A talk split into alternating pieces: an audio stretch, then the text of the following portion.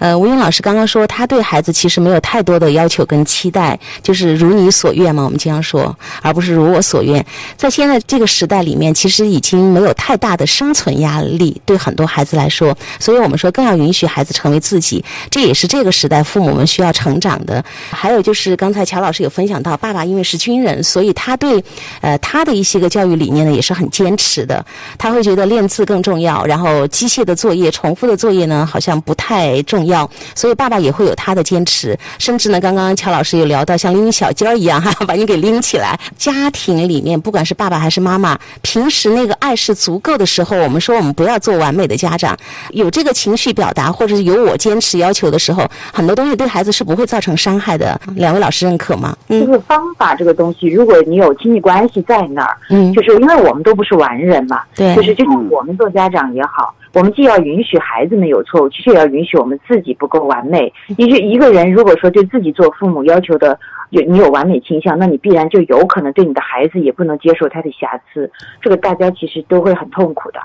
就是我觉得允许我们自己做的不够好，而且我记得我曾经有一段跟一个老师分享，就是我曾经打过我儿子的这个经历的时候，他就告诉打就打了。骂就骂了，过去了就过去了，不要背着内疚前行是吗？老是后悔啊，我不该，我不不应该怎么样？就是平时只要我们大概那个亲子关系良好，我们那个爱的表达，孩子感受到了。我说其实没有真正的伤害，真正的伤害是我以为我在爱你，但是孩子一点都感受不到，那个可能伤害就达成了。就是我们有爱的本能，但是没有爱的这个能力。那聊到这儿的时候呢，我当时特别记忆深刻的还有就是朴老师，你当时有聊到。你说，那你跟哥哥会在这个假期开学前赶作业，呃，就是平时都玩嘛，然后各种偷奸耍滑抄作业，对不对？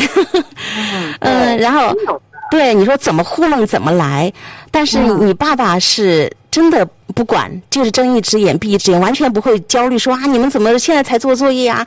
为什么要抄啊？你看，好多家长说，天哪，他居然去抄同学的，因为要报到了，就会特别的崩溃抓狂，就觉得孩子的这个学习的品德啊，就是都出了问题。我还蛮想说的，在这点，刚好其实这个事情还会涉及到，比如做作业。还有练不练琴，对，都会涉及到家长就是要不要按照这个就是专业老师的要求，就一点一点的去让他做。我想在这个点上还真的想分享一下的一个东西就是，首先第一个，尤其是我父亲，因为我们家教育我爸爸管，然后他本来就不觉得老师。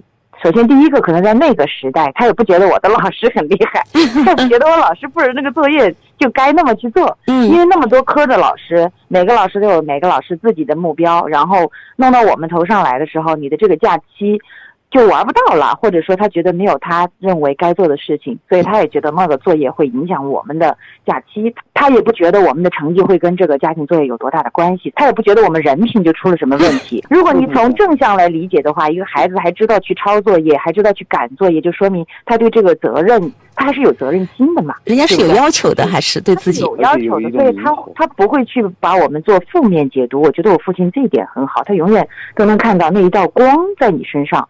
就是你才会有生命力嘛？对，总是觉得我能看到那个光的东西在哈。包括我在看我的学生也是这样的。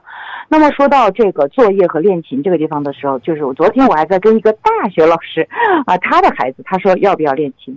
我就用了一个我哥教育我侄子的方式来告诉他，就是这个琴要不要继续的问题。我觉得它是相通的。就像我发生了很多事情，但我爸没有把我任何中间一个事情给我卡住，让我厌学。就是我保持着一种断断续续的坚持，但是这个事情他一直在做好。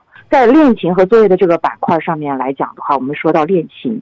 呃，昨天我给的建议就是，如果他学业加重了，因为那他家的孩子小学六年级了，学业加重了，那么你就每周让他去上课，让他复不到课，老师骂他，他自己练一练就得了。但度过了这段时期了之后，缓冲过来，他可能又有一个，比如说假期的更好的练琴。但是你不要因为他这次没有练琴，你就让他不要学了，甚至逼着他说，当初不是你要练琴的吗？你怎么现在又复不到课？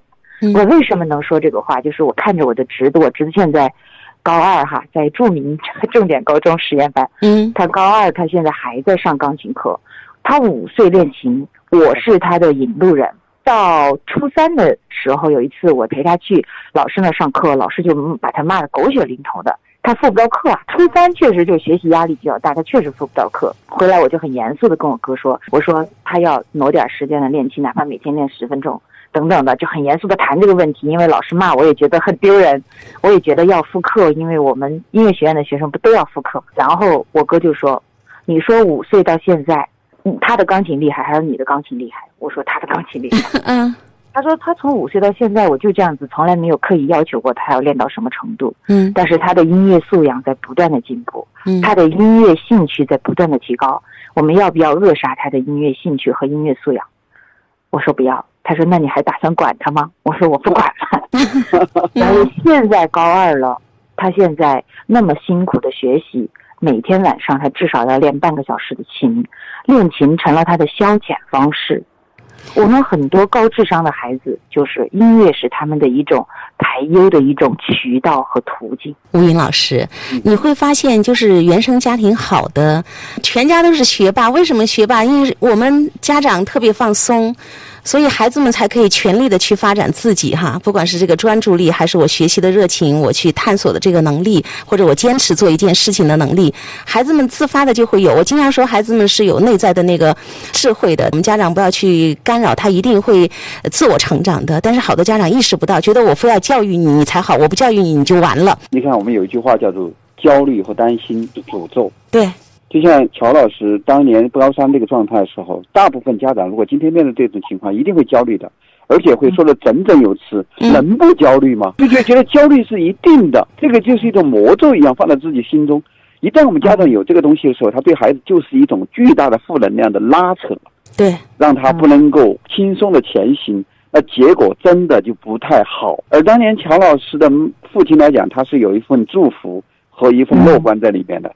这个东西它是正能量的东西，他对他有促进。那为什么我们今天很多家长又又那么多焦虑呢？其实本质上是自己做的不好，害怕孩子成为自己那样子的一个一个结果。那乔老师的爸爸他自己做的很好，乔老师的哥哥他自己做的很好，所以他对他的儿子也是一种放松的状态。我们能不能放松？从某种意义上讲，不一定是说我当年的学习有多好，而是我在我的事业上，我在我的工作上。是否我做的很满意？我如果我的人生很满意，我很快乐，我很有热情，那我怎么会去控制孩子，去焦虑孩子呢？因为我要去焦虑孩子，是因为我觉得其他东西我都掌控不了，好像我这个孩子是我可以掌控的。其实越是这样子，越是适得其反，南辕北辙。